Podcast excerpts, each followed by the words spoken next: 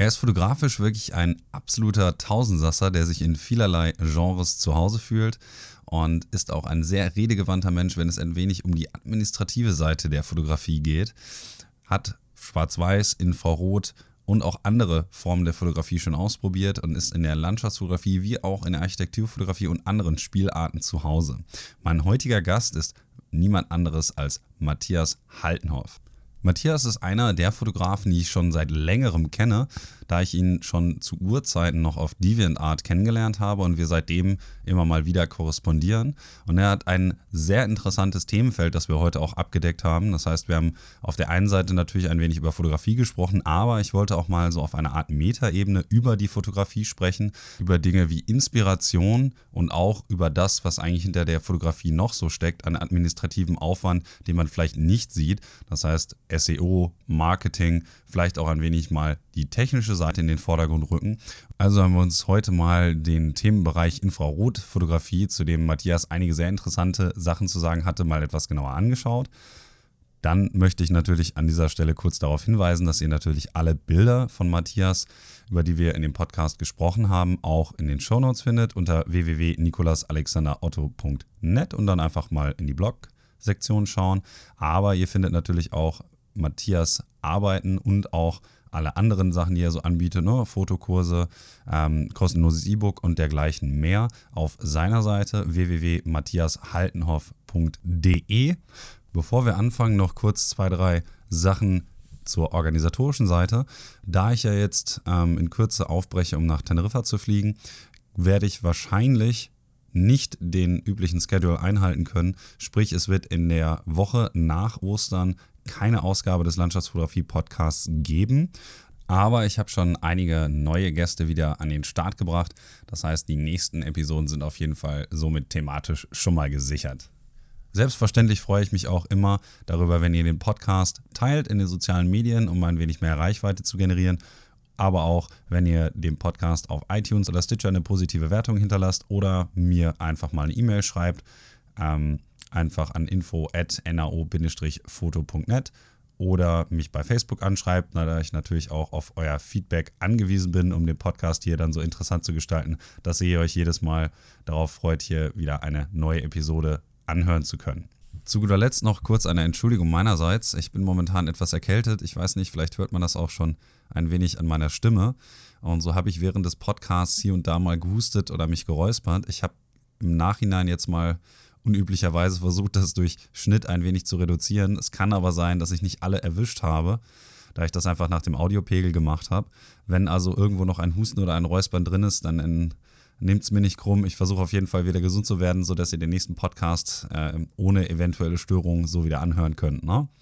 Und damit bin ich am Ende dieses Intros angekommen und wünsche euch viel Spaß mit diesem Gespräch mit Matthias Haltenhoff.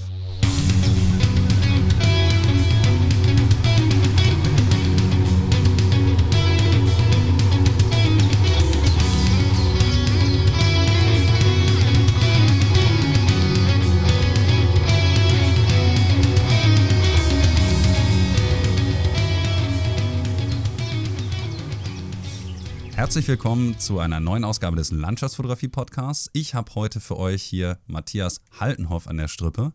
Und Matthias, du kannst uns vielleicht als erstes mal kurz sagen, wie so die ersten Schritte in die Landschaftsfotografie bei dir aussahen und was du momentan so an Projekten anstehen hast. Ja, hallo erstmal, grüß dich. Hi. Ähm, ich bin ungefähr 2005 zur äh, Fotografie gekommen. Also ich habe, glaube ich, 2004 rum so die erste Digitalkamera gekauft. Ähm, ich habe am Ende eines Monats noch ein bisschen Geld übrig gehabt und äh, war so ein bisschen technisch unterwegs und habe überlegt, äh, was, was könntest du denn mal kaufen? Und dann lag irgendwie so äh, eine kleine Knipse nah, habe mir äh, so eine 3-Megapixel-Kompaktkamera gekauft und habe dann angefangen damit zu fotografieren, ein bisschen auf Familienfeiern mit Freunden und so, was man halt so, äh, so fotografiert. Und dann war es halt so, dass ich irgendwie ähm, angefangen habe, Bilder von DeviantArt nachzuahmen. Ich war auf DeviantArt schon seit 2002, damals über Grafikdesign dahin gekommen, wo ich mir die ersten Wallpapers da angeschaut habe und auch in 3D Studio Max damals mal Wallpaper selber gebaut habe. Und äh, dann war ich halt zu dem Zeitpunkt schon ungefähr so zwei, drei Jahre auf äh, DA unterwegs und habe dann angefangen mit dieser kleinen Knipse, die Bilder, die ich auf DA gesehen hatte, nachzuahmen. Und äh, das ging ein, bis zu einem bestimmten Punkt auch ganz gut. Und irgendwann äh, durch das Lesen in verschiedenen Foren und so musste dann halt auch eine größere Kamera her. Und äh, mit der größeren Kamera, äh, wofür ich auch eine ganze Weile damals sparen musste, habe damals studiert und nebenher noch gearbeitet. Ähm, da war es äh, so, dass ich halt alle möglichen Fotorichtungen ausprobiert habe, weil ich wissen wollte, was mir so liegt und äh, habe dann irgendwie äh, Hallensport fotografiert, habe mit äh, Models im Studio fotografiert. Wir hatten damals an der Hochschule in Köthen äh, einen Fotoclub. Da hatte jemand ein kleines Studio und äh, da haben wir alle möglichen Sachen ähm, auch ausprobiert, Stillleben fotografiert, also wirklich alle möglichen Richtungen, die man sich so vorstellen kann. Und äh, dann wurde aber mit, äh, also es hat dann irgendwie nur drei, vier Monate gedauert, dass ich gemerkt habe, okay, die Landschaftsfotografie und die Architekturfotografie sind so meins. Und äh, ich schnuppere immer mal in die anderen Richtungen rein, aber äh, ich komme irgendwann immer wieder zur Landschaftsfotografie zurück und halt zum Teil noch Architekturfotografie. Das sind eigentlich so meine Richtungen. Okay. Du hast dann im Prinzip ähnlich, ich meine, wir kennen uns ja auch, kann ich ja jetzt mal so sagen, über DeviantArt. Am Anfang wahrscheinlich auch die Bilder von bestimmten Fotografen gesehen und denen dann gedacht, okay, das ist so der Stil, mit dem ich vielleicht am Anfang arbeiten will. Und gleichzeitig aber noch das ausprobiert, was dir mehr oder weniger, du kommst ja jetzt aus der Gegend um Halle herum, ähm, landschaftlich auch so ein bisschen dargeboten wird. Also du hast ja zum Beispiel sehr viel am Anfang auch, machst du ja heute auch noch im Harz fotografiert. Ähm, mich persönlich würde in dem Zusammenhang einmal interessieren, wie wichtig das für dich auch war. Die Frage habe ich ja zum Beispiel beim letzten Mal auch Laura gestellt, dass du sowas wie den Harz auch direkt in der Nähe hast, dass du dich Landschaftsfotografie technisch ein bisschen ausprobieren konntest direkt am Anfang. Ja, ähm, ich glaube, dass man äh, so ein bisschen gezwungen ist, innerhalb seiner eigener, seinen eigenen Grenzen zu äh, agieren. Und äh, an die Zeit damals habe ich in, in Köthen gewohnt. Das ist so ungefähr auf der Hälfte zwischen Magdeburg und Halle, Mitteldeutschland. Da ist halt alles Flachland rundherum.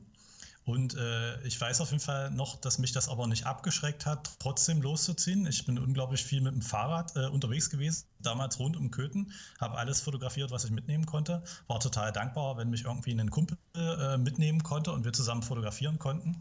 Und ähm, was ich dann halt äh, ab und zu gemacht habe, ist äh, irgendwie in den Harz mitzufahren, einfach nur weil es in der Nähe war. Und interessanterweise ähm, ist es auch heute noch so, dass ich kein Freund davon bin, stundenlang Auto zu fahren. Und deswegen habe ich so eine Tendenz, äh, dass ich irgendwie äh, in der Nähe gern fotografiere. Und äh, da der Harz nur eine Stunde von mir weg ist, lag das nahe, dass ich halt dann öfter im Harz fotografieren bin. Da gab es halt auch einfach ein paar Locations, da konnte ich ganz easy mit dem Zug hinfahren. Und von daher äh, ist es dann so ein bisschen äh, eine meiner Heimatlocations geworden. Ich bin noch relativ schnell in der sächsischen Schweiz in, sag ich mal, ungefähr zweieinhalb Stunden. Das geht auch relativ fix und ähm, von daher habe ich äh, auch, glaube ich, das fotografiert, was so ein bisschen nahe liegt. Und in letzter Zeit äh, versuche ich das noch mehr voranzutreiben, halt nicht irgendwie super weit wegzufahren, sondern ähm, in, der, in der eigenen Umgebung zu fotografieren. Äh, die Sachen, die man kennt, aufzunehmen, mit denen man auch ähm, bekannt ist, was man, was man äh, wirklich schon öfter besucht hat. Ähm, und das ist was, was ich dieses Jahr auch noch stärker machen möchte. Das heißt, du hast jetzt schon was in der Pipeline, äh, Pipeline was quasi als Heimatprojekt sozusagen ähm, konzipiert ist? Also was wirklich Zusammenhängendes aus vielen Bildern oder ist das auch mehr schon wieder so die Einreihung in der Bilder, die du schon gemacht hast in der Vergangenheit? Mm, nee, also ich habe noch keinen konkreten Plan, dass ich jetzt sage, die und die äh, Orte oder so. Also im Sinne von der und der Stil. Ähm, es gibt im Harz, glaube ich, noch super viele Orte, die ich einfach gar nicht kenne äh, und die vielleicht nicht so äh, iconic sind wie jetzt eine Teufelsmauer oder äh, einen Hexentanzplatz und so weiter. Ähm, aber wenn ich so an äh, die, die Landschaft äh, an der Elbe denke, äh, an die Elbauen. Da gibt es im Bereich äh, Dessau gibt's einfach wunderschöne Ecken, äh, die zum Teil auch geschützt sind, die jetzt nicht gerade Nationalpark sind, aber äh, was einfach total schön ist und äh, unter Fotografen auch ein Stück weit unbekannt. Und jedes Mal, wenn ich aber da bin, auch, auch nur ohne Kamera, denke ich, hier müsste es eigentlich mehr fotografieren. Und ich glaube, das werde ich dieses Jahr mehr wahrnehmen. Dann drücke ich dir auf jeden Fall die Daumen, dass das soweit alles funktioniert. Ähm, mal vielleicht ein kleiner thematischer ähm Wechsel. Und zwar, wir hatten vor einiger Zeit mal äh, miteinander gesprochen auch wegen des gemeinsamen Trips, ich glaube, es war irgendwie Schottland oder Island oder so, zusammen mit Philipp Lutz. Und da hast du mir damals gesagt, dass du gerade in so einer Art Orientierungsphase seist. Also, weil dich die Fotografie, wie du sie bis dahin betrieben hast, in dem, zu dem Zeitpunkt nicht mehr ganz so sehr inspiriert hat. Und ich habe so über die Jahre, wir kennen uns ja jetzt auch schon, glaube ich, seit fast, weiß nicht, acht Jahren oder so. Ähm, solche Neufindungsphasen hattest du ja, glaube ich, mehr als einmal. Und das hat mir immer so ein bisschen das Gefühl gegeben, dass du ein sehr überlegter Mensch bist, der das Medium der Fotografie eben sehr weit ausreizt und vieles probiert und immer auf der Suche nach etwas Neuem ist. Was bewegt dich eigentlich bei der Fotografie zwischendurch bei solchen thematischen Neufindungsphasen? Also ich glaube, dass man als, als äh, Fotograf äh, so verschiedene Phasen durchläuft, wenn man anfängt zu fotografieren, wenn man die ersten Erfahrungen gesammelt hat und so. Und man ahmt speziell am Anfang noch viel andere Fotografen nach, was auch total okay ist, weil es, denke ich, Teil von der Lernphase ist.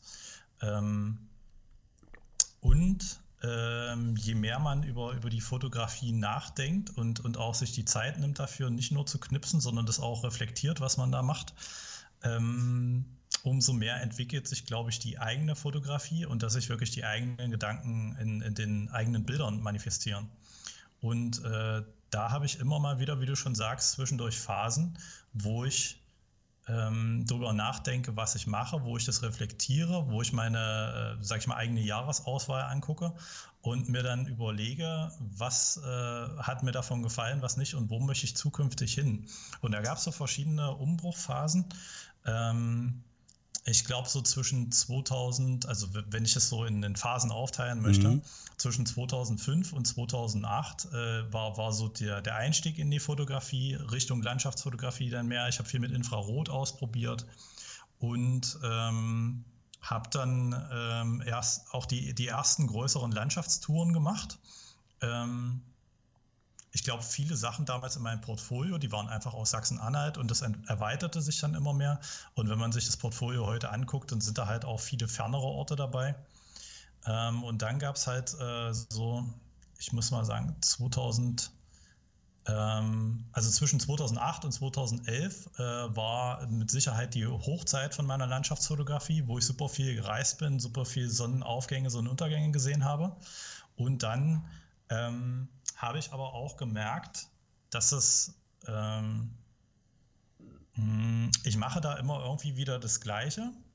Und äh, es gibt letztendlich nur zweimal 15 Minuten am Tag, wenn das Licht geil genug ist.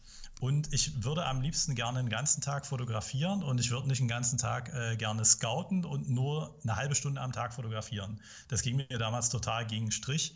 Und äh, deswegen habe ich mich dann auch ein bisschen mehr Richtung Schwarz-Weiß-Fotografie orientiert ähm, habe mich äh, ein Jahr lang nur damit beschäftigt und habe dann danach wiederum zwei Jahre mich auf die Architekturfotografie gestürzt.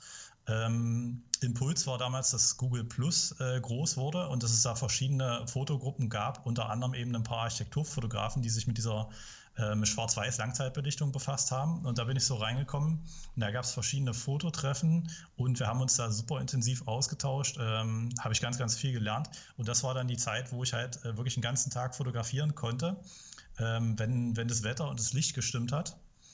Ähm, das würde ich so als die Phase zwischen, ich sag mal, 2012, 2013 definieren. Ähm, das kam einfach eben aus diesem Impuls raus, mehr fotografieren zu wollen und ähm, dass ich auch wieder ein Stück weit Richtung Architekturfotografie gegangen bin. Ich habe ja gesagt, ich habe 2002 Wallpaper selber gebaut, also ein bisschen Grafikdesign gemacht. Und in der Landschaftsfotografie äh, fühle ich mich total zu Hause. Ich merke aber auch immer wieder, dass ich diesen äh, Design-Aspekt in mir habe. Und äh, das, äh, das äh, ist halt der Grund, warum ich auch Architektur fotografiere, weil äh, mich das so sehr kickt und weil ich da die Bilder noch viel, viel gezielter aufbauen kann, als in einer, in Anführungszeichen, äh, chaotischen Umgebung von der Landschaft, von der Natur. Und äh, deshalb gab es dann die Phase. Und dann habe ich irgendwie gemerkt, das kommt alles so ein bisschen von innen raus, dass die ganze Zeit in der Stadt mich bewegen und Architekturfotografie machen, ähm, da sind zwar die Ergebnisse cool, aber ich merke halt, dass ich in der Natur mich viel besser erholen kann, dass es viel mehr meins ist, dass ich diese Ruhe brauche. Und äh, deswegen bin ich seitdem wieder öfter äh, in, in der Natur unterwegs, auch äh, gar nicht mal mehr nur mit Kamera. Da gab es auch mal eine Zeit, äh, dass ich äh, gar nicht losgezogen bin ohne Kamera. Ähm, und ich, ich versuche da ein bisschen mehr so auf meine innere Stimme zu hören ähm, und eben nicht so die äh, Iconic-Spots nur aufzunehmen. Das heißt, du hast quasi ähm, am Anfang ein bisschen mehr Landschaftsfotografie gemacht, bist dann wieder zur Architekturfotografie gewechselt und von da aus wieder sozusagen zurück zur Landschaftsfotografie. Jetzt hast du gerade diese ähm, Google Plus Photowalks angesprochen. Ich kann mich daran erinnern, dass Phil mir das auch mal erzählt hat, dass er bei einem dieser Photowalks dabei war. Ähm, warst du rein zufällig bei dem Photowalk in Hamburg auch dabei? Ja, das in, heißt, du hast. In Hamburg war ich auch dabei, der war auch sehr cool. Ähm, der eigentlich äh, der coolste Photowalk, äh, der da so raus entstanden ist, war halt Anfang 2013. Ähm, ich weiß nicht, ob dir vielleicht der Name Joel Chinchilla was sagt. Oder ich wusste nie, wie man das ausspricht. Aber ja. Ähm, das war, also wie gesagt, das wurde auf Google Plus damals groß und auf einmal hieß es, boah, die machen einen Fotowalk in Berlin, zwei Stunden weg von mir. Und äh, das Ganze im Prinzip for free, bis auf Fahrt- und Hotelkosten. Ähm, und es war äh, eine, eine Riesengruppe, die sich da getroffen hat. Wir waren, ich möchte überlegen, so 80 Leute oder sowas. Boah, Davon okay. zogen dann, ich glaube, 40 los und haben Streetfotografie gemacht. Oder 50 vielleicht. Und die anderen 30 waren alle so auf Langzeitbelichtung aus. Äh, die hatten damals eine Tour organisiert durch verschiedene, äh, an verschiedenen Gebäuden vorbei von moderner Architektur. Und es standen für den Tag, äh, für den Samstag, glaube ich, irgendwie so vier, fünf Locations auf dem Plan. Und wir haben uns an jedem Ort wirklich zwei Stunden Zeit genommen was halt auch in die Landschaftsfotografie, äh, sorry, in die Langzeitbelichtung voll äh, reintrifft, dass du dir wirklich Zeit dafür nehmen kannst.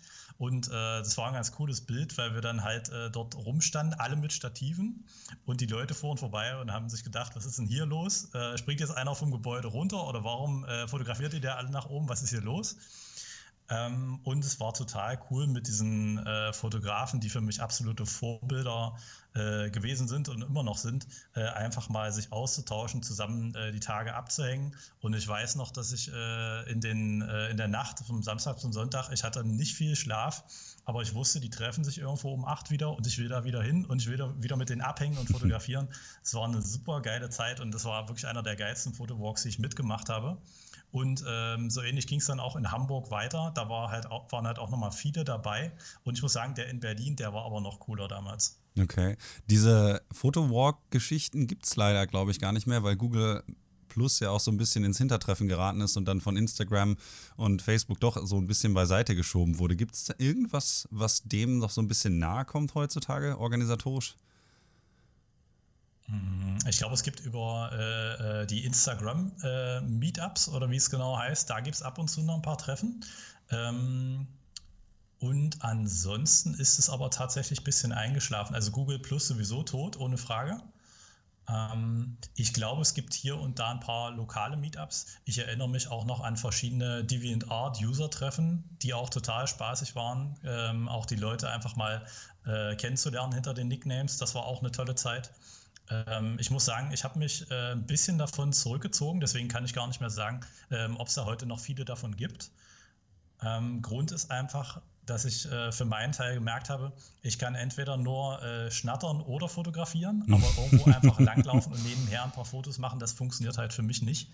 Äh, es gibt nur entweder oder. Es gab dann auch mal eine Zeit, wo ich zu den Fotowalks einfach nur noch eine Kompaktkamera oder das Handy mitgenommen habe, weil es halt eher um das Treffen ging.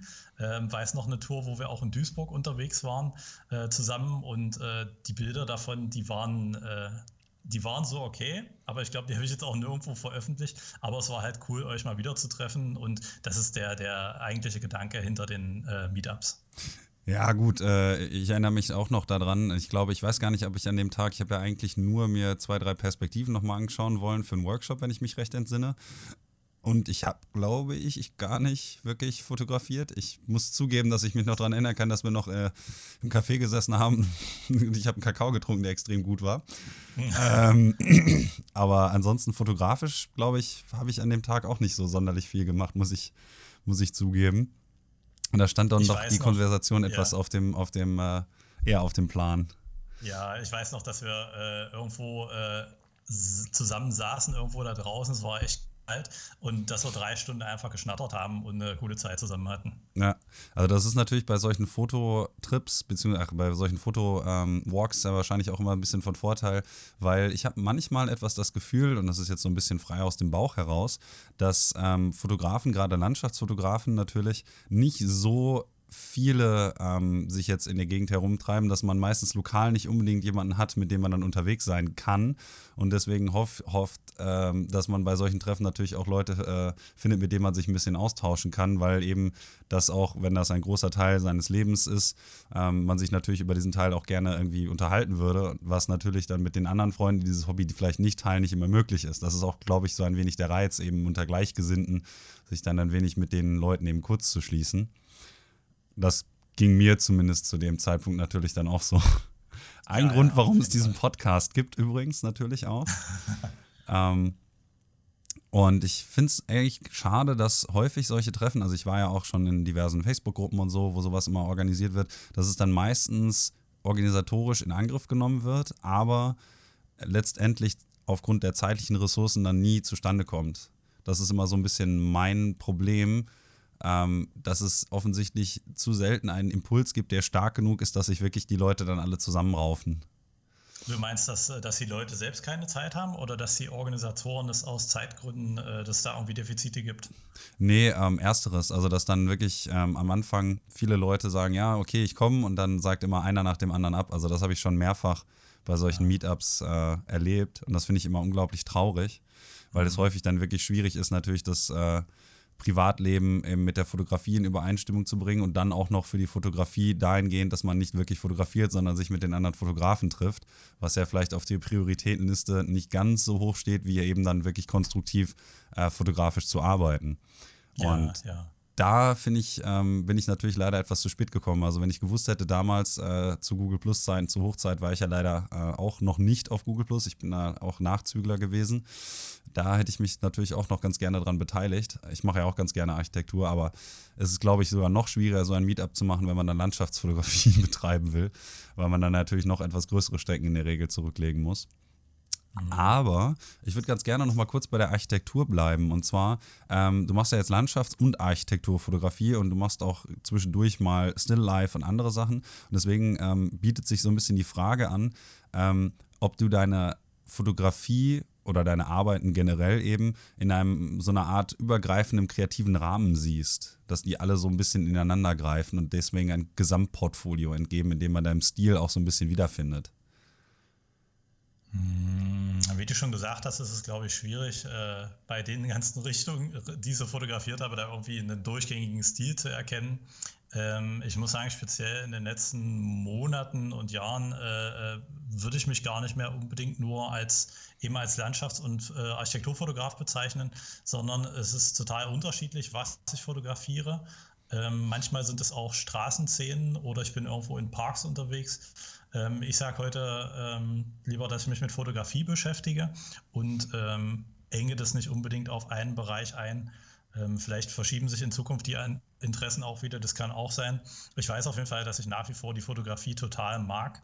Ähm, und äh, wenn, ich, wenn ich eine Kamera in der Hand habe, ähm, dann geht es einfach los. Und äh, da ist eigentlich auch äh, nicht immer so wichtig, äh, was da in der Umgebung gerade ist, sondern ich versuche einfach was draus zu machen, ähm, das richtige Licht zu finden. Und ich glaube eben, dass es auch in ähm, beispielsweise in lokalen Parks oder in, äh, auf dem Feldweg bei einem vor der Tür äh, total schöne Motive gibt und dass sich in allen diesen äh, Dingen was finden lässt, was einem selbst auch entspricht. Und vielleicht ist das so ein bisschen die Linie, die sich bei mir durchzieht, dass ich zumindest ähm, in den letzten Jahren mehr das äh, fotografiert habe, was mir selbst entspricht und ähm, nicht unbedingt was, äh, dass ich mir jetzt ein Portfolio zusammenbaue, wo äh, diese, diese Iconic Shots drin sind.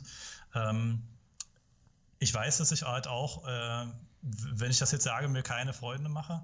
Ähm, es gibt leider einige Fotografen, die äh, fahren halt nur die Iconic Spots ab. Da ist dann halt Sonnenaufgang, Sonnenuntergang angesagt und äh, die machen einfach Bilder, die es äh, schon gibt ähm, da ist ein bisschen der, der Sammeleffekt dabei und ich kann die Motivation dahinter nicht ganz nachvollziehen. Und jetzt werden vielleicht auch einige sagen, okay, du hast ja in deinem Portfolio durchaus auch solche Bilder. Ja, das stimmt auch, ohne Frage. Ähm, aber ich sehe das eben noch ein bisschen mehr als Lernphase und äh, versuche mich davon wegzubewegen, einfach nur das gleiche Bild nochmal zu machen. Ähm, da geht, also da finde ich, äh, geht die, die Kreativität so ein bisschen äh, verloren, wenn man einfach das Bild nochmal macht. Aber das ist halt eine ganz, ganz persönliche Ansicht von mir. Dann würde sich jetzt eventuell die Frage anbieten, dass die Erfahrung zum Beispiel, die man jetzt bei der Fotografie macht, in der Landschaftsfotografie ja für viele eine große äh, Bedeutung ähm, aufweist. Also nicht nur das Bild selbst, sondern eben vor Ort zu sein und das Bild zu machen. Und je schöner die Landschaft, in der man sich dann findet, desto schöner das Bild oder auch die eben die Erfahrung. Wäre das dann bei dir ähnlich? Beziehungsweise würdest du dem widersprechen, wenn ich sage, ähm, dass die Landschaft, in der man dann bei der Landschaftsfotografie zum Beispiel ist, ja natürlich auch einfach eine Erfahrung für sich ist, die viele Leute dann eben versuchen aufzusuchen und sich in ihr sozusagen dann auch zu verlieren, ist ja ein bisschen Eskapismus mit inbegriffen. Ähm, und dass das dazu führt, dass eben viele Leute an Orte fahren, die besonders schön sind. Nicht nur, weil sie fotografisch schön sind, sondern auch einfach aus Fernweh. Das ist zum Beispiel bei mir so. Und dann resultiert natürlich auch immer daraus, dass viele Leute zu sowas wie zum Beispiel der Gletscherlagune in Island, ist immer das populärste Beispiel, fahren und eben dort genau immer ein und dasselbe Bild machen, weil dieser Ort so schön ist, dass nicht nur das Bild zielführend ist, sondern auch einfach mal dort gewesen zu sein. Ich glaube, äh, dort gewesen zu sein ist äh, äh, total schön. Das ist eine der schönsten Sachen, die man machen kann, das auch mit eigenen Augen zu sehen. Ähm, das sehe ich auf jeden Fall so. Und ähm, ein äh, Fotograf aus Kanada, äh, den ich zurzeit äh, sehr verfolge, der Olivier Dutré, der hat neulich gesagt, ähm, dass, es, dass man es erst erleben sollte, das wirklich aufnehmen sollte und dann irgendwann kann man auch das Foto machen, aber dass das Erleben im Vordergrund stehen sollte. Und ähm, von daher äh, kann ich das auf jeden Fall unterstreichen, auch wirklich zu den Iconic Spots zu fahren. Ähm, bloß es gibt eben Fotografen, die dann halt äh, exakt das gleiche Foto machen, genauso ausrichten und ähm, wie gesagt, wo, wo diese Kreativität so ein bisschen verloren geht. Ähm, das ist eher so der kritische Teil, den ich finde. Ich weiß auch, dass es Spots gibt, ähm, wo, wo es einfach einen Grund hat, dass die Bilder so gemacht werden, weil das die Bildkomposition ist, die am besten funktioniert. Da ist auch ein Stück Wahrheit dran, ohne Frage. Das wäre nämlich jetzt mein nächster Einwurf geworden. Ich arbeite auch gerade an einem Artikel, der sich genau mit diesem Phänomen im Grunde genommen beschäftigt, weil ich häufig ähm, Kritik höre, dass man dann sagt, ja, derjenige hat das Kader irgendwie geklaut oder das habe ich halt schon 15 Mal gesehen oder so. Aber es eben Orte gibt, bei denen sich das eben nun mal anbietet, das Stativ an den und den Ort zu stellen, weil bestimmte Linien in der Landschaft, also abstrakte Linien aus dem Konkreten herausgelöst, an einem bestimmten Punkt eben konvergieren, sodass die Blickführung im Bild dann dementsprechend zielführend ist, dass der Betrachter vielleicht den Blick nicht aus dem Bild raus steuert und solche Sachen, dass also einfach die natürlichen Voraussetzungen, wenn das Bild in einem bestimmten Winkel gemacht wird, eben am besten dem Bild zuträglich sind. Und dass das nicht mal unbedingt was damit zu tun hat, dass mangelnde Kreativität der Fotografen dazu führt, dass die Bilder recht ähnlich sind, sondern eben einfach die topografischen Gegebenheiten vor Ort. Und es gibt ja einige Orte, die dafür eben prädestiniert sind. Also Island ist ja in vielerlei Hinsicht so eines der Gebiete, die in den meisten Social Media äh, wahrscheinlich im Sekundentakt hochgeladen werden und da auch eben häufig die gleichen Bilder. Und ich finde manchmal ähm, ist es sehr erfrischend, wenn man natürlich dann hingeht und sagt, okay, ich stelle meine Kamera jetzt absichtlich mal woanders hin oder ich versuche mal was Neues zu machen. Aber es gibt halt einen Grund, warum bestimmte Kompositionen eben funktionieren. Also ähm, möchte ich da die Leute auch ein bisschen in Schutz nehmen. Und ich muss natürlich auch gestehen, dass ich einige dieser Aufnahmen bei mir auch im Portfolio habe. Äh, da kann ich mich natürlich auch nicht von frei machen. Ähm, dann würde mich aber noch mal kurz in dem Zusammenhang mit ähm, dem Reisen oder dem Fotografieren zu Hause interessieren, ob du den Leuten noch quasi so ein paar Tipps geben kannst, wie du an sowas wie eine Parkanlage zum Beispiel herangehst. Also ist ja jetzt egal, ob die jetzt in Schottland ist oder bei dir zu Hause. Das wäre jetzt vielleicht ein Motiv, wo ähm, Otto Normalfotograf vielleicht sagen würde, naja, hm, ich gehe hier durch, ist ganz hübsch, aber ich wüsste jetzt ad hoc nicht, wie ich das fotografieren soll, weil mich das nicht inspiriert. Und du gehst dann eben hin und siehst das offensichtlich ein bisschen anders. Was würdest du da den Zuhörern vielleicht mitgeben wollen? Ich glaube, das ist eine sehr äh, persönliche Sache, wie man generell an, an Fotografie rangeht. Und ähm, ich kann an, an der Stelle erstmal nur beschreiben, wie es für mich funktioniert. Und zwar ähm, bin ich dann, also speziell bei was so die lokalen äh, Parks angeht, äh, hier in Halle gibt es halt so die Peisnitzinsel und da bin ich total oft spazieren. Und ich glaube, dass so je länger du, äh, also je öfter du einen Ort besuchst und äh, je länger du dort bist und dir Zeit nimmst, da zu sein, umso besser kennst, lernst du den Ort kennen.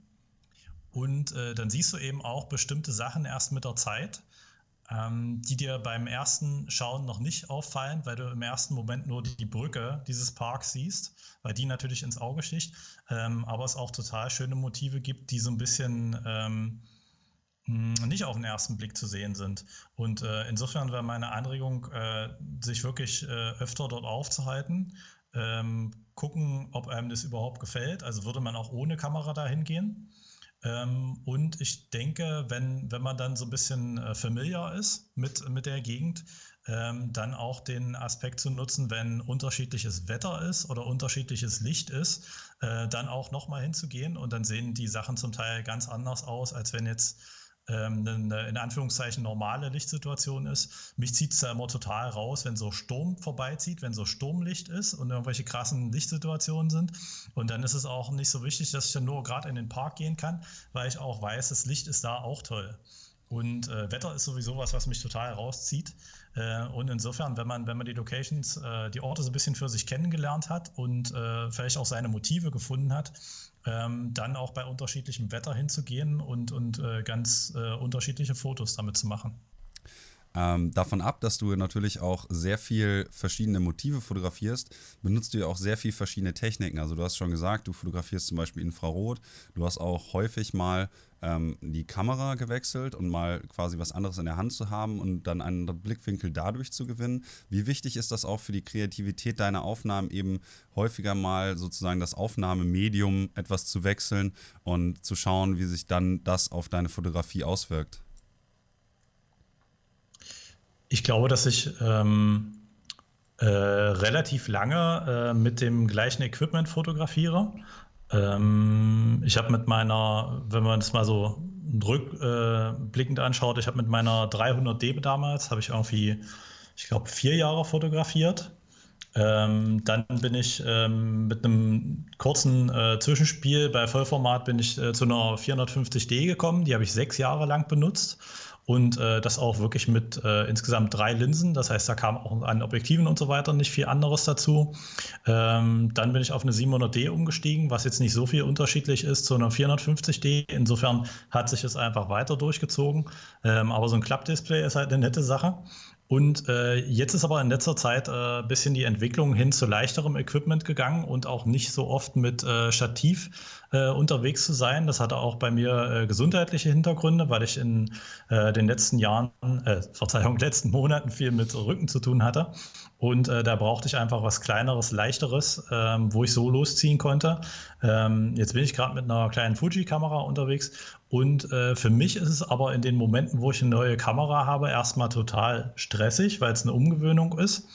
Ähm, du musst dich halt an ein anderes Layout von den Buttons gewöhnen. Die Settings sind irgendwo anders. Und äh, ich versuche in dem Moment, wo ich eine neue Kamera habe, ähm, so viel wie möglich damit zu fotografieren, um mich vom Handling her daran zu gewöhnen, damit ich wieder in diesen Modus übergehen kann, äh, dass es nur noch das Werkzeug ist und ähm, dass ich das blind bedienen kann und mich wirklich wieder auf die Fotografie konzentrieren kann. Insofern die, den, äh, ich sag mal, die ersten zwei, drei Monate, nachdem ich die neuen Kameras habe, die mag ich überhaupt nicht. Und äh, zum Teil ist es auch äh, der Grund, warum ich dann bei bestimmten Kameras geblieben bin ähm, und nicht gewechselt habe. Also ich sehe da irgendwo schon eine gewisse Konstanz drin und mache das jetzt in den wenigsten äh, äh, Fällen aus dem Grund, äh, dass es jetzt irgendwie meine Kreativität ankurbeln würde.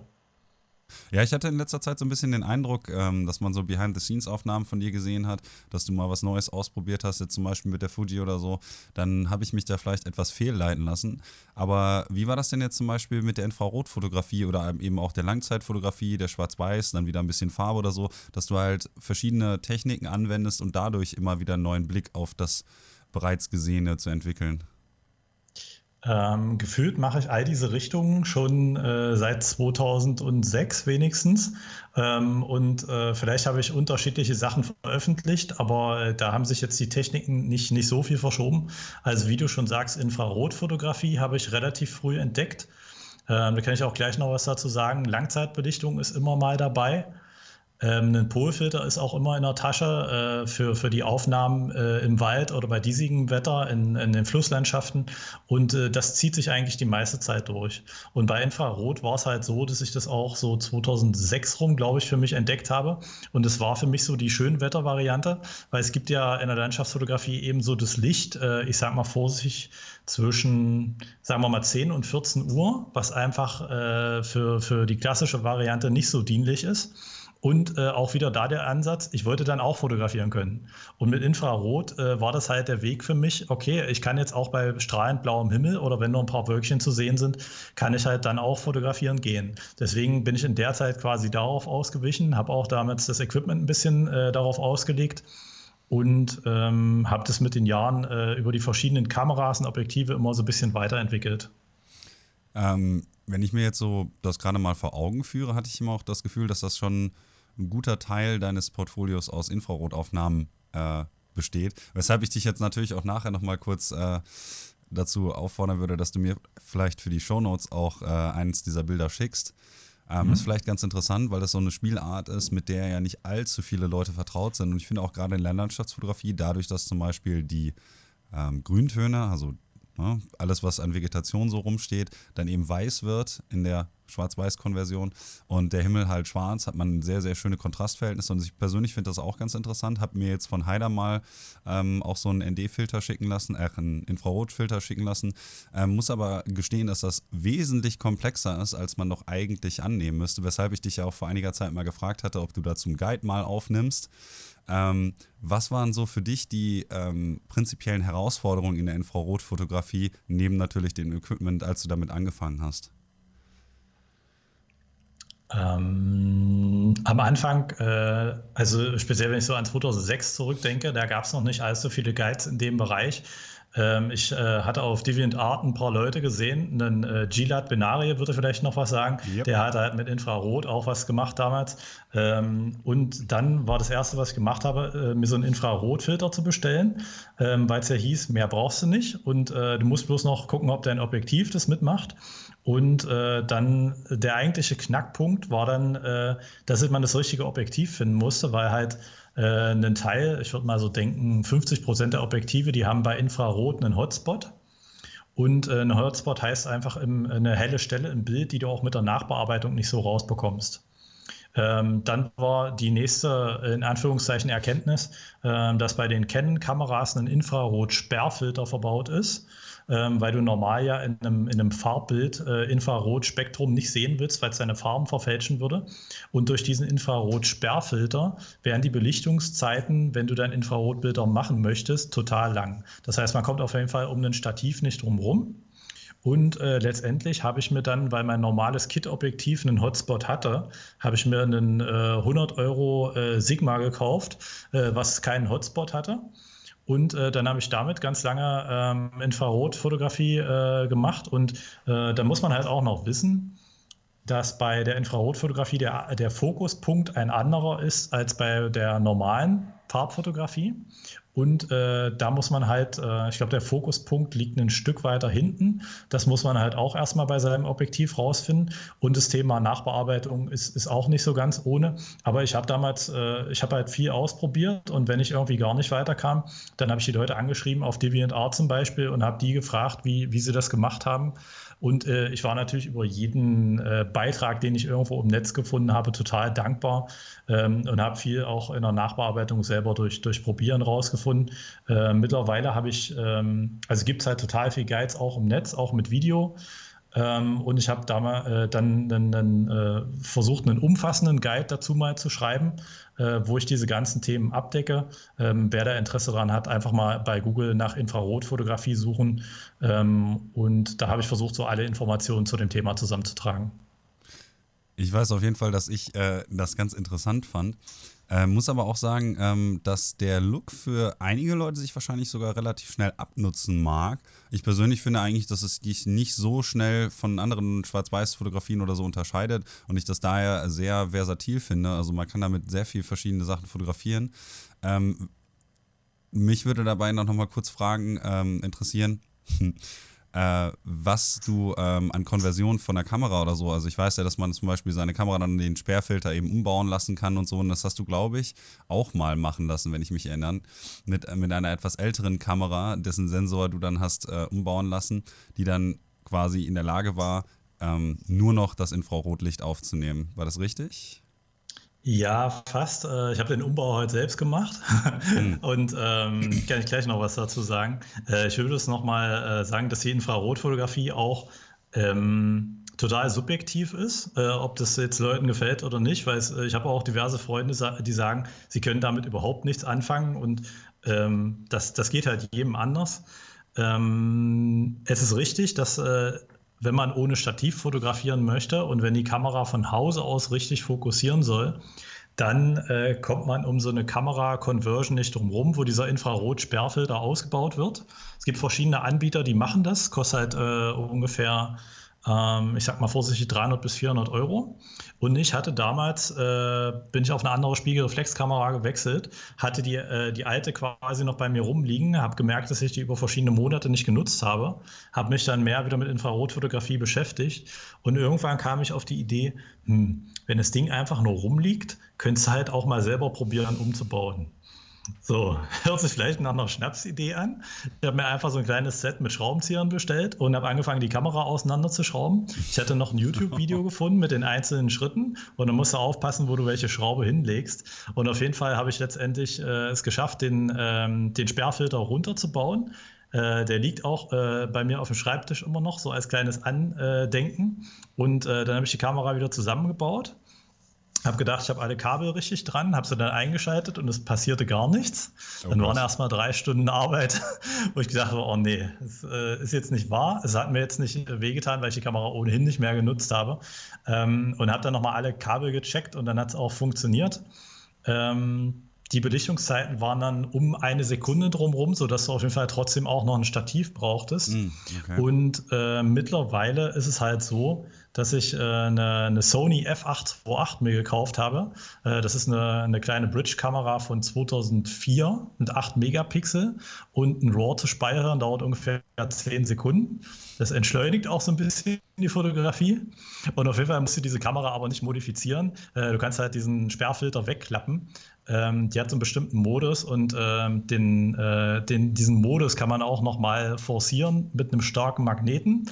Wie gesagt, steht alles äh, in dem Guide auch drin, den ich da geschrieben habe. Und äh, da kann ich jetzt aus Hand mit fotografieren.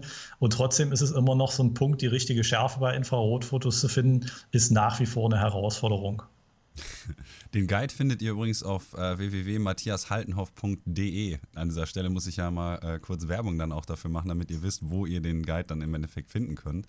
Ähm, ich habe aber überlegt, dass vielleicht nicht alle, die dem Podcast gerade zuhören, eigentlich eine ungefähre Idee davon haben, was Infrarotfotografie sozusagen eigentlich ist. Deswegen wäre es vielleicht gar nicht so schlecht, wenn du noch mal kurz die Physik dahinter einmal erklärst, warum die Bilder im Endeffekt dann auch so anders aussehen, weil ich mir jetzt vorstellen könnte, dass es vielleicht einige Leute gibt, die ein kleines Fragezeichen in meinem Kopf haben, die wir vielleicht hier noch mal äh, einfangen müssen. Okay, jetzt haben wir schon einmal komplett über die Technik gesprochen und alles dahinter. äh, ziehen wir das Ganze nochmal andersrum auf. Ähm, die Infrarotfotografie ist grundsätzlich äh, ein anderes äh, Spektrum des Lichtes einzufangen, was eben im Infrarotwellenbereich liegt. Und äh, du hast vorhin schon gesagt, äh, dass die Sachen äh, wie Blattwerk, alles was grundsätzlich grün ist in der Natur, ähm, das wird dann in der Infrarotfotografie hell wiedergegeben, also bis strahlend weiß. Ähm, der Grund ist, und äh, nagelt mich nicht darauf fest, ähm, in den Blättern ist ja Wasser drin in den Zellen und du kannst mit Infrarot quasi durch die Blattwände durchgucken und das Licht der Sonne reflektiert sich in, den, äh, in dem Wasser von den Zellen und dadurch kommt dieses Helle zustande. Wie sieht das Ganze im Endeffekt aus? Ähm, du hast äh, alle, alle Blätter, alle Bäume und äh, Wiese und Gras und sowas ist weiß. Himmel ist total dunkel. Dadurch kommt dieser ähm, krasse Kontrast zustande. Und äh, du hast überhaupt nicht das Problem, dass du jetzt mehrere Belichtungen machen solltest, äh, weil halt äh, Bäume und so weiter eben total hell erscheinen. Also es ein, sind ein bisschen surreale Bilder. Ähm, vielleicht kann man es hier und da mit so einer ähm, Überwachungskamera vergleichen. Die nehmen, glaube ich, manchmal auch Infrarot auf. Ähm, es ist, äh, ist definitiv nicht jedermanns Sache. Ich finde es total spannend. Also ich persönlich auch, sonst hätte ich ja jetzt nicht nochmal nachgehakt auch.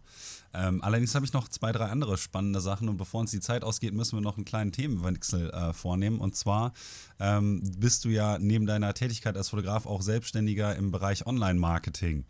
Und das ist vielleicht für einige Fotografen jetzt auch von der administrativen Seite her ganz interessant, vielleicht dir noch ein bisschen was von deinem Wissen sozusagen abzugreifen. Für mich persönlich natürlich auch. Deswegen stelle ich dir jetzt zu dem Thema vielleicht auch nochmal kurz eine Frage. Und vorweg, erstmal ähm, würde ich jetzt ganz allgemein fragen, wie dir dieses Wissen eben aus dem Online-Marketing-Bereich auch in Bezug auf deine Fotografie zugutekommt. Ähm, grundsätzlich äh, ist es halt so, äh, ich, ich, muss vielleicht nochmal dazu sagen, ich äh, mache wirklich vorrangig Online-Marketing an sich. Das heißt, ähm, auch wenn, wenn meine Seite natürlich sich um inhaltlich um Fotografie dreht, ähm, dann mache ich äh, keine Auftragsarbeiten, sondern mir geht es mit der Seite auch primär darum, Wissen zu vermitteln. Und äh, das ist auch genau der Punkt, wo mir dann das Online-Marketing zugutekommt.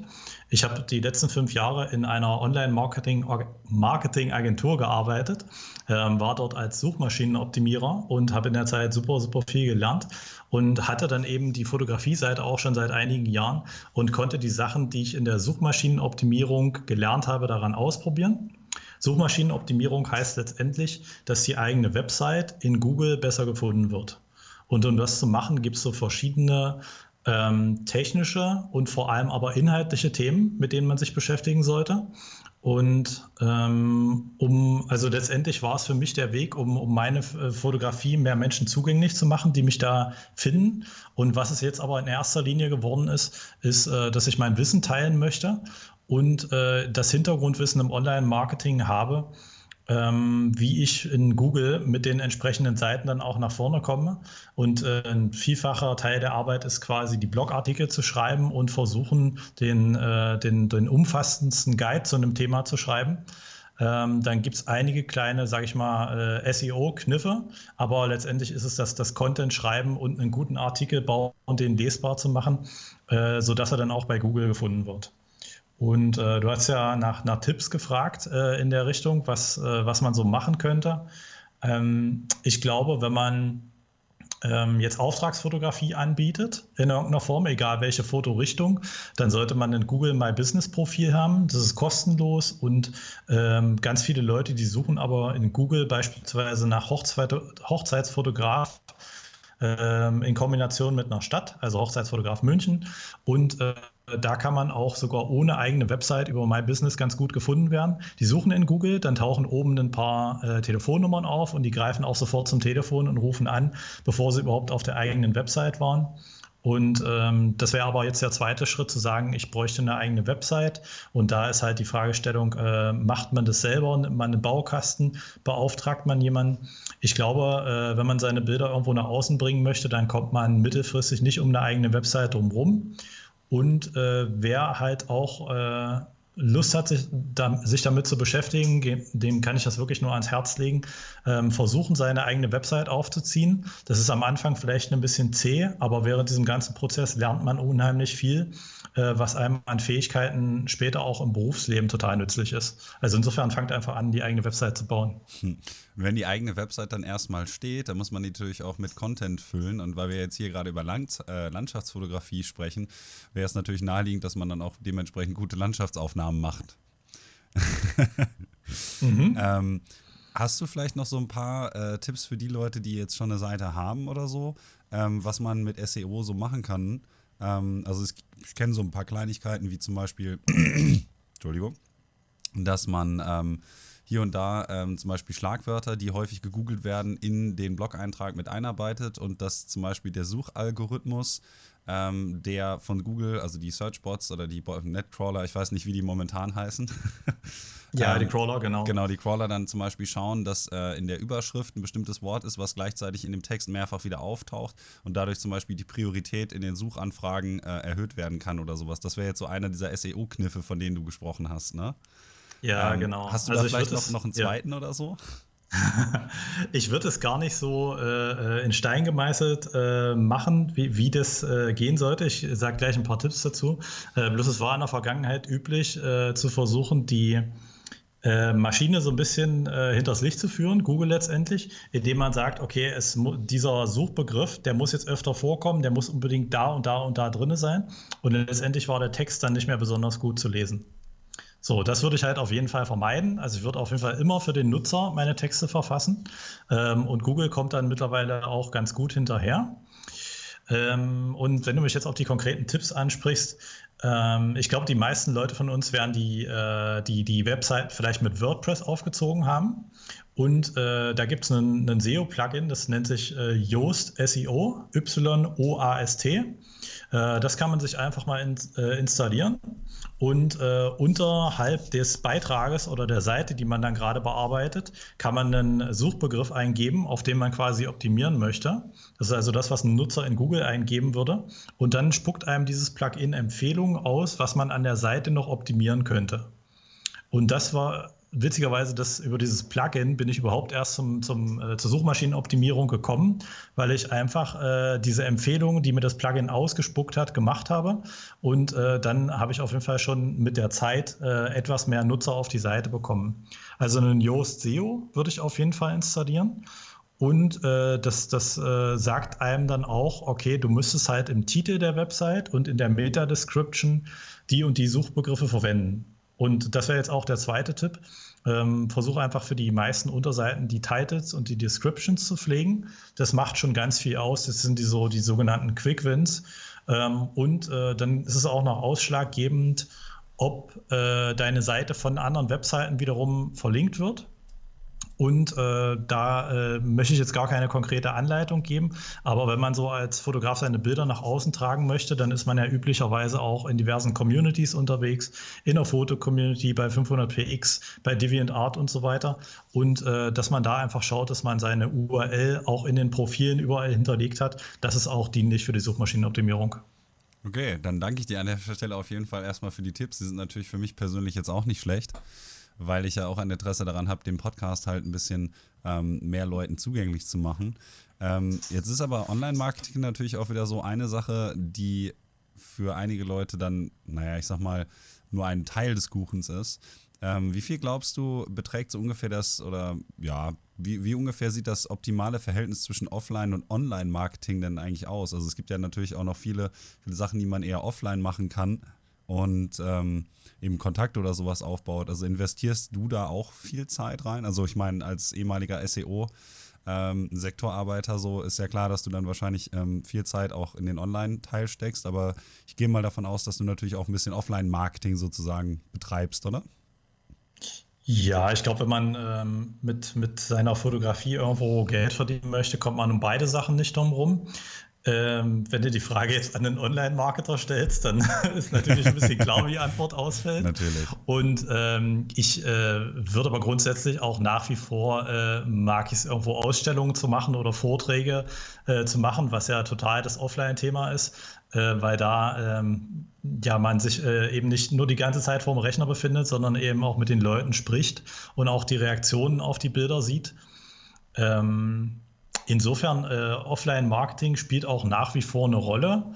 Ähm, ich glaube, dass sich aber, was die Messbarkeit angeht und die Ergebnisse total viel Richtung Online verschoben hat ähm, weil man einfach auch mit kleineren Budgets äh, Sachen erreichen kann oder man braucht noch nicht mal Geld dafür, sondern es ist einfach nur Zeit, die man investieren muss. Und wenn man so an die Printmedien zurückdenken, da musstest du halt immer Geld in die Hand nehmen und musstest das Ganze dann verteilen und du konntest nie messen, was davon zurückkommt und das ist halt mit Online ein Stückchen anders. Also wenn du mich nach einer Verteilung sagst, würde ich sagen, bei mir sind ungefähr 80 ähm, Prozent online und 20 offline. Okay. Ja, ich finde das eigentlich nur ganz interessant, mal so zu sehen, weil ich habe häufig auch den ähm, Effekt gehabt, dass ich, wenn ich zum Beispiel jetzt für Fotosafari oder so einen kleineren Workshop gegeben habe, irgendwie so eine Einleitung oder sowas, dass die Leute dann vielleicht auch dadurch eben dann Interesse bekommen haben, ähm, mal einen der größeren Workshops oder so zu buchen, dass das mehr oder weniger ja auch noch ein bisschen in den Marketingsektor sozusagen reingeht. Aber du betreibst ja ähm, auf deiner Homepage zum Beispiel dann auch so durch die Wissensvermittlung ähm, ein wenig, naja, das ist jetzt im Prinzip auch so eine, so eine Semi-Mischung aus Online- und Offline-Marketing, weil du natürlich auch Sachen anbietest, wo du den Leuten eben dann ein bisschen zur Hand gehst. Also du machst ja auch Fotokurse ähm, und du verkaufst E-Books, ähm, beziehungsweise dein E-Book ist, glaube ich, gratis, wenn ich mich recht entsinne. Genau. Genau, genau. Ja, ähm, Und äh, das ist ja auch so, so ein bisschen ähm, mit dem direkten Kundenkontakt und so, was persönlich ähm, meiner Meinung nach eigentlich nicht zu vernachlässigen ist. Ähm, Wissensvermittlung ist ja quasi bei dir jetzt ähm, auch so eine Sache, du hast es ja schon angesprochen, was, was recht wichtig ist. Also du bietest ja Fotokurse an und E-Books und eben auch neuerdings Videotutorials. Ähm, wie wichtig ist dir denn eigentlich so das Weitergeben vom Wissen und die Interaktion eben mit den Teilnehmern? Weil du hast ja schon gesagt, du gehst auf Fotowalks und so, also Fotografie hat für dich ja auch eine sehr starke soziale Komponente. Ähm, vielleicht auch so ein bisschen, um dich selbst inspirieren zu lassen. Also wie wichtig ist quasi die soziale Komponente und das Weitergeben von Wissen für dich? Äh, das ist mir total wichtig. Ich mag einfach den Austausch mit den Leuten. Äh, genau das Thema, was du schon angesprochen hast, sich äh, gemeinsam über das Hobby zu unterhalten und die, die einfach die Ansichten der anderen Leute zu teilen, neue Leute kennenzulernen. Das ist der Grund, warum ich auf ähm, ganzen Fotowalks und Treffen und Stammtische und so weiter gehe. Ähm, mir ist das Wissen weitergeben super wichtig. Ähm, ich habe über die Jahre äh, total viel aus dem Internet gelernt, über viele äh, kostenlose Seiten, Blogs und so weiter. Und ähm, ich habe auch Bücher gelesen, ähm, habe auch äh, mir Kurse gekauft und äh, habe da auch äh, dann den Autor gefragt danach und so habe immer Wissen dadurch bekommen. Und äh, ich habe irgendwie das Bedürfnis, das Wissen ein Stück weit zurückzugeben. Das liegt vielleicht auch daran, dass ich äh, Lehrerkind bin. Meine Eltern sind beide Lehrer.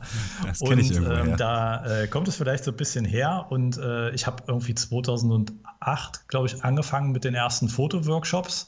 Da war es halt so, dass ich mir, also das zu dem Zeitpunkt ähm, hatte ich mit einem Freund zusammen damals in Köthen einen Fotostammtisch gegründet und äh, hatte da ab und zu Vorträge gemacht, habe so gemerkt, das, das macht mir Spaß ähm, und die Reaktionen waren halt auch schön. Ähm, und dann habe ich gedacht, vielleicht kannst du da einen Fotoworkshop draus machen. Habe halt überlegt, wie sowas aussehen könnte. Habe den ersten Workshop in Bodetal angesetzt und wusste ja noch nicht, ob das für mich funktioniert. Habe dann im DSLR-Forum erstmal gepostet, hey, ich mache einen Workshop und ähm, der Workshop ist for free. Hier könnt ihr euch anmelden, habt ihr Bock. Und es kamen irgendwie acht Leute zusammen. Ich konnte das für mich ausprobieren, äh, hatte ganz viel Spaß dabei. Die Leute haben auch ähm, was mitgenommen und haben am Ende einen Feedback-Fragebogen von mir bekommen, sodass ich das Ganze auch ein bisschen auswerten konnte. Und äh, dann bin ich ein bisschen mehr in die Workshops reingegangen. Und ähm, dann war es so, dass ich viele Jahre lang auch Workshops gemacht habe. Ähm, ganz, ganz tolle Zeiten dort gehabt und habe dann für mich als äh, Workshop-Leiter aber auch irgendwann gemerkt, dass es, was du als Leiter machst, auch äh, immer wieder das Gleiche ist, weil es natürlich für die Teilnehmer von den Fotoworkshops auch funktioniert. Du weißt, welche Lichtsituationen funktionieren, welche Locations und so weiter. Und äh, natürlich möchtest du auch, dass deine Teilnehmer was lernen und äh, coole Bilder mitnehmen am Ende. Deswegen machst du als Leiter immer irgendwo das Gleiche. Und da gab es eine Situation, wo ich in Frankfurt einen Architekturworkshop hatte und wo ich das nochmal gemerkt habe. Ähm, und da kam dann eben die Idee auf zu sagen, okay, das kann ich vielleicht mit einem Videokurs anders machen. Das kann ich halt einmal aufnehmen und das äh, können sich die Leute dann auch unabhängig angucken und müssen nicht darauf warten, dass im Herbst wieder der nächste Workshop stattfindet. Äh, und deswegen bin ich dann mehr in die Richtung Videokurse gegangen. Und äh, über die Website habe ich aber auch total viele Artikel, die einfach for free sind ähm, wo, wo das Wissen so drin steckt. Und ich glaube ohnehin, dass man einen Großteil des Wissens auch for free im Netz bekommt. Das heißt, man kann sich das auch alles zusammensuchen. Ähm, deswegen mag der eine oder andere sagen, warum soll ich überhaupt einen Videokurs kaufen? Äh, ich finde es auch alles for free im Netz und das ist total richtig. Ähm, das macht halt einfach einen Unterschied, ob du einen gebündelten Videokurs für, äh, ich sag jetzt mal, äh, 70 Euro kaufen kannst oder du suchst dir halt über einen Zeitraum von drei Wochen alles zusammen oder du lernst es stattdessen in drei Stunden. Ähm, deswegen bin ich auch ein Freund davon. Auch ich selber äh, kaufe halt relativ regelmäßig Memberships oder Videokurse, weil ich einfach da gebündeltes Wissen an einer Stelle habe. Also ich finde, dem äh, Argument kann ich jetzt nicht unbedingt widersprechen, weil Zeit ist Geld und Geld ist Zeit. Also sozusagen ist das eine ganz gute Gegenrechnung, die dann jeder für sich selbst machen muss. Ich möchte noch mal kurz ähm, auf den Blog zu sprechen kommen, wo du, wie du schon richtig gesagt hast, natürlich auch einiges an, an äh, Wissen äh, für einfach naja, für lau sozusagen, ja, zur Verfügung stellst. Und ich fand äh, einen Artikel, den ich, an den ich mich noch erinnere, den ich ganz lustig fand, ist ähm, zehn Dinge, die deine Fotografie ausbremsen. Und alleine über diesen Artikel könnten wir jetzt bestimmt noch zwei Stunden reden, weil da einige Sachen drin sind, die wirklich ein guter Gesprächsanstoß äh, wären. Leider geht uns die Zeit jetzt so ein bisschen aus, aber ähm, was ich daran sehr, sehr interessant fand, war eben, dass viele Leute sich sozusagen nicht die Zeit nehmen, auch wirklich fotografieren zu gehen. Und das mehr oder weniger schließt so ein bisschen den Kreis, den wir vorher aufgemacht haben, dass eben auch Sachen, die direkt um die Ecke sind, sozusagen fotografisch erstmal interessant sind. Und ähm, du kannst ja noch mal kurz äh, zusammensummieren in dem Fall, wie wichtig das natürlich auch für dich ist, diese Blog-Einträge zu schreiben, um auch daraus wieder ein bisschen was zu lernen. Das heißt also, wenn du jetzt sagst, ich habe dir ja zum Beispiel die Frage gestellt, ne, wie interessant ist es zum Beispiel eine Parkanlage zu fotografieren oder sowas. Und das geht ja auch ein bisschen dahin einher, dass man sich, wie in diesem äh, Blogartikel eben genannt, genug Zeit dafür nimmt und dann auch durch das Niederschreiben eben dieses Blogartikels ja auch wieder was lernt, wo eben mhm. dieses dann drin vorkommt. Ja, auf jeden Fall. Ähm, ich habe gerade letztens mit einer Freundin darüber gesprochen, dass du, wenn du Sachen aufschreibst, ähm, dass du die dann nochmal für dich äh, formulierst und dass du die, dass du die wirklich ausformulierst und dadurch werden die Dinge noch bewusster und noch klarer. Und äh, so ist es eigentlich bei den Blogartikeln auch. Äh, ich habe total viel Spaß daran zu schreiben und mir einfach auch um sowas Simples wie eine Struktur Gedanken zu machen, ähm, damit äh, die Leser das letztendlich auch ähm, ähm, gut aufnehmen können, damit sie es verstehen. Das macht mir total viel Spaß und natürlich lerne ich über jedes Thema, was ich, äh, über was ich schreibe, noch mal mehr und sehe das danach ein Stück klarer. Und äh, jetzt fällt mir noch eine Frage äh, ein, die du davor äh, gestellt hast. Mhm. Ähm, ich bin auch total dankbar über die Kommentare, die ich dort bekomme und speziell auch über die E-Mails, äh, wenn, wenn Leute mir nochmal äh, nach dem und dem fragen oder ab und zu kriege ich auch mal einen Anruf, wo mich jemand äh, fragt nach irgendwie Fotoequipment oder so, was ich da empfehlen würde. Und äh, ich finde es total cool, dass mich Leute deswegen anrufen. Ähm, und äh, ich äh, quasi nur dadurch, dass ich diesen Blog habe, äh, für die Leute da irgendwo Ansprechpartner geworden bin. Da bin ich super dankbar für. Und äh, das treibt mich natürlich dann auch an, wiederum Blogartikel zu schreiben und äh, mir Gedanken zu machen, was noch interessant sein könnte äh, und das entsprechend aufzubereiten. Also es macht total viel Spaß, das zu schreiben.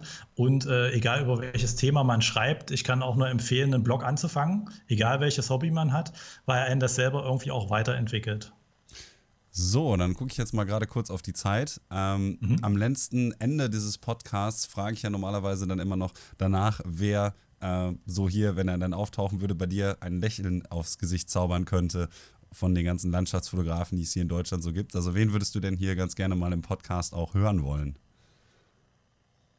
Ähm, ich glaube, äh, ich muss dazu sagen, ich habe die letzten, äh, ich glaube, drei, vier Folgen nicht mehr gehört. Mhm. Insofern äh, korrigiere mich, wenn du irgendwen schon am Start hattest. jo, jo, jo. Ähm, ich glaube, die Standardantwort, die immer kommt, und äh, das ist natürlich ein Stefan Hefele, den ja. ich total gern mal hören würde. Äh, einen Tobias Richter äh, fände ich auch super, super interessant. Ähm, war Kilian schon da? Nee, immer noch nicht. Okay, dann ist es jetzt ein weiterer Anstoß. Ja. Also Kilian, wenn du wenn wir dich irgendwie dazu kriegen können, ich würde mich riesig freuen. Ähm, und äh, ich glaube aber auch, dass, äh, dass es jetzt nicht unbedingt nur die großen Namen sein müssen, äh, weil es total ist, interessant ist, die Geschichte von jedem Landschaftsfotografen zu hören, wie er dazu gekommen ist, was er macht und was er vor allem für Anstöße hat, warum er fotografiert und es genau so tut, wie er es macht. Dann bedanke ich mich äh, an der Stelle dann ganz herzlich, dass du dir auch die Zeit genommen hast, uns dann mal deinen Anstoß zu erzählen, der dich zur Landschaftsfotografie gebracht hast und uns ein bisschen über diverse andere Themen zu informieren. Und äh, vielen herzlichen Dank dann, dass du hier warst. Ja, danke, dass ich dabei sein konnte. Hat mich sehr gefreut. Wir sprechen uns dann die Tage wahrscheinlich wieder, ne? Jawohl. Bis dahin. Jo, tschüss.